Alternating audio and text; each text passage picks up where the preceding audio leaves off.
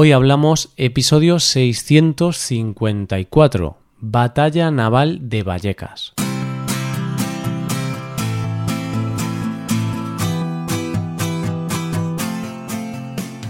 Bienvenido a Hoy Hablamos, el podcast para aprender español cada día.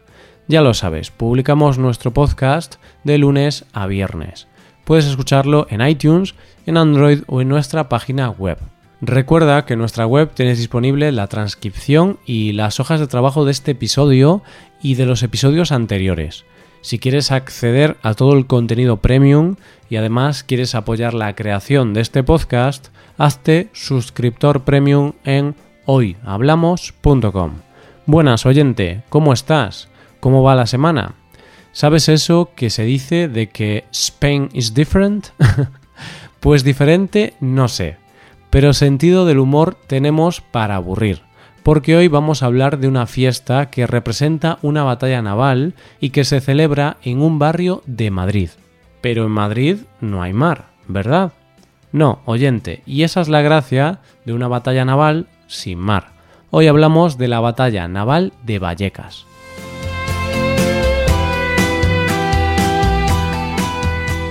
Había una canción hace años en España que hablaba de Madrid y había un momento que decía que la capital tiene de todo, pero no hay playa, le falta la playa.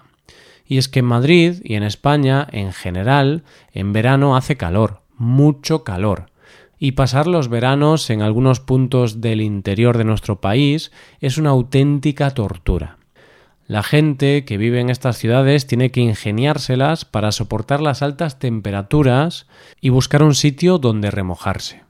Así empieza la peregrinación en busca de sombras, piscinas, y no es raro esos días ver a gente bañándose en fuentes o incluso en los ríos que pasan por las ciudades.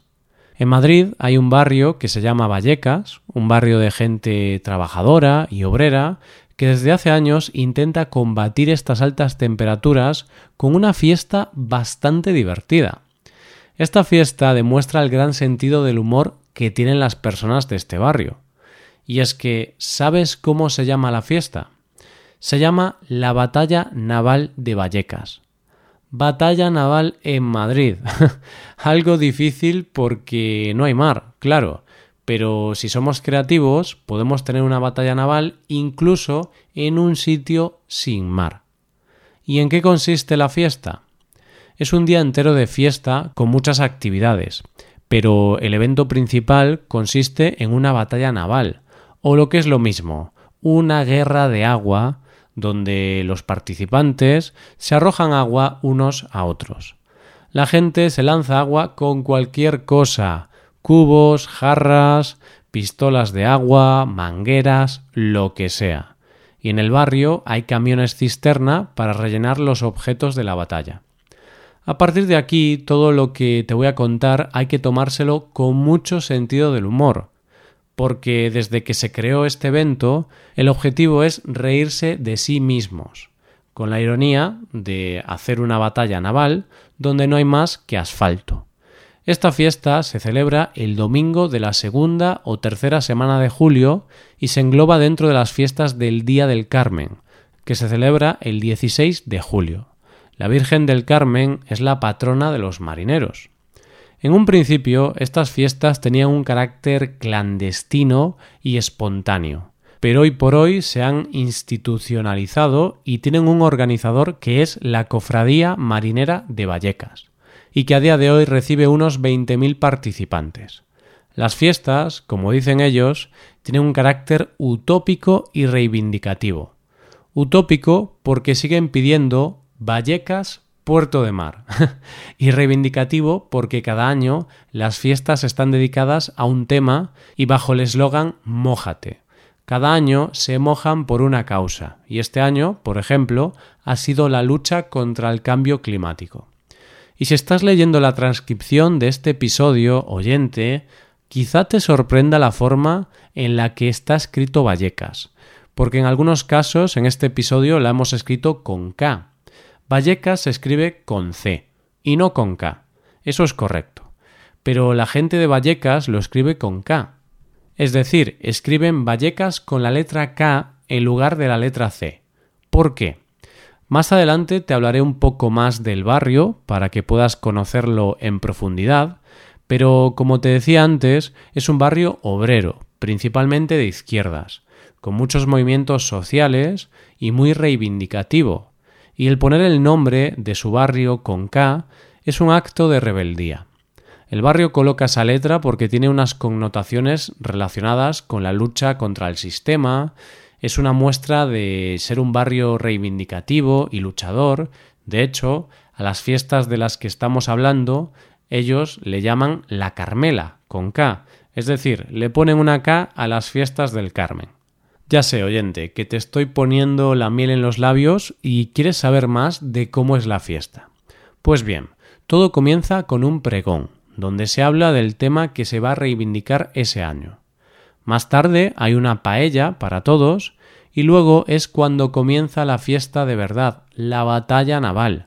Es un desfile protagonizado por charangas, marineros, cofrades y vecinos, todos ellos acompañados de litros de agua.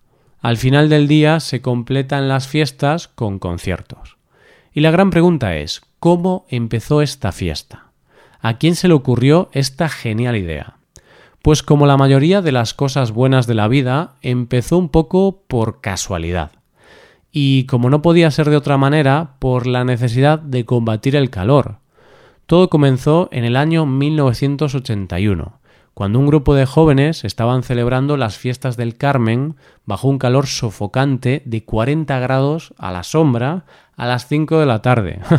el calor era insoportable y necesitaban refrescarse y para ello utilizaron lo que tenían a mano, las bocas de riego que existían en la calle Peña Gorbea, que se conoce popularmente como el Boulevard de Vallecas. Y de ese baño surgió una de las utópicas reivindicaciones del barrio, Puerto de Mar para Vallecas. y es así como al año siguiente, y en torno a esa reivindicación, se crea la Batalla Naval de Vallecas, que en un primer momento estuvo organizada por colectivos vecinales, juveniles, sociales y culturales. Pero dentro de toda la ironía que ya supone la fiesta en sí, decidieron llevar el humor a un grado más, y en esa primera batalla deciden nombrar al primer presidente de la República de Vallecas.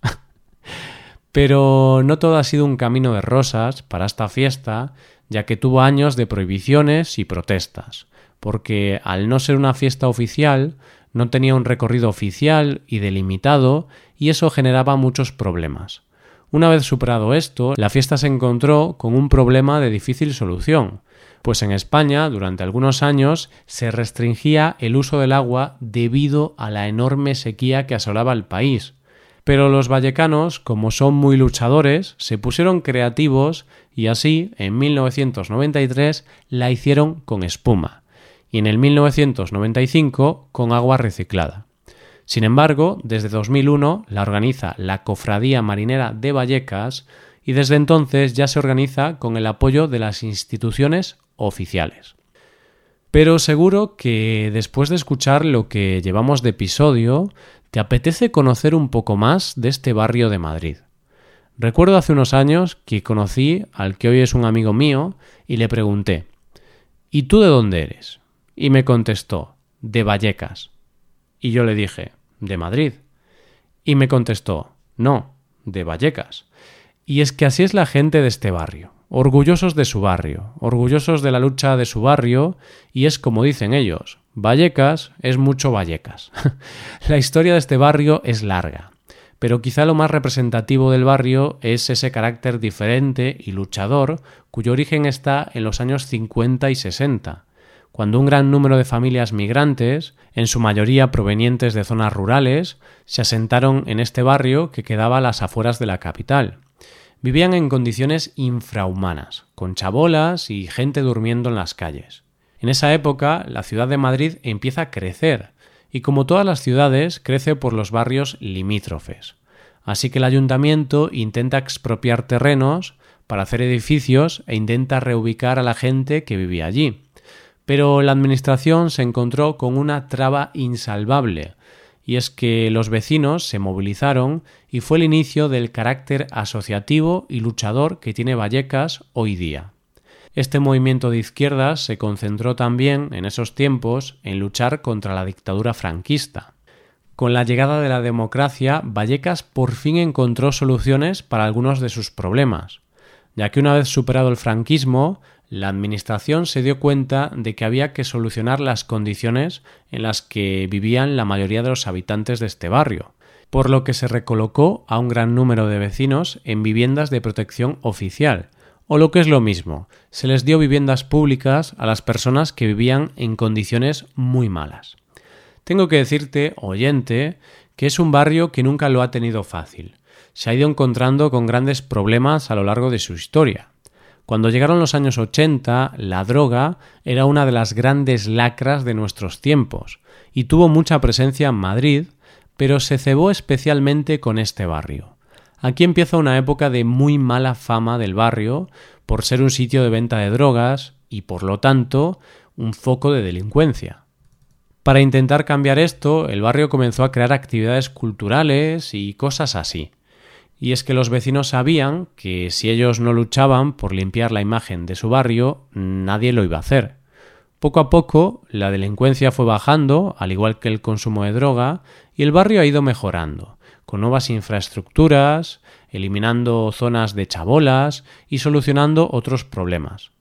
Debido a su carácter solidario y de lucha, es un barrio que acoge bien a los extranjeros y es por eso que muchos migrantes que llegan a la capital eligen este barrio como su hogar. Si vas a Madrid, oyente, puede que escuches muchas cosas de Vallecas, buenas y malas. Un barrio obrero de gente de izquierdas trabajadora, luchadora y que ha luchado por su identidad, ha luchado por hacer de su barrio un barrio mejor. Puede ser que todavía tenga algunos problemas y puede que tenga alguna zona conflictiva, seguramente, pero al fin y al cabo, ¿qué ciudad no tiene estas cosas? Lo importante es que poco a poco ha ido mejorando. Y esto es todo por hoy. Si te gusta este podcast y aprecias el trabajo diario que realizamos, te invitamos a que te hagas suscriptor premium. Los suscriptores premium pueden acceder a la transcripción y al PDF con ejercicios y explicaciones. Hazte suscriptor premium en hoyhablamos.com. Muchas gracias por escucharnos. Nos vemos en el episodio de mañana, donde hablaremos de expresiones en español. Pasa un buen día. Hasta mañana.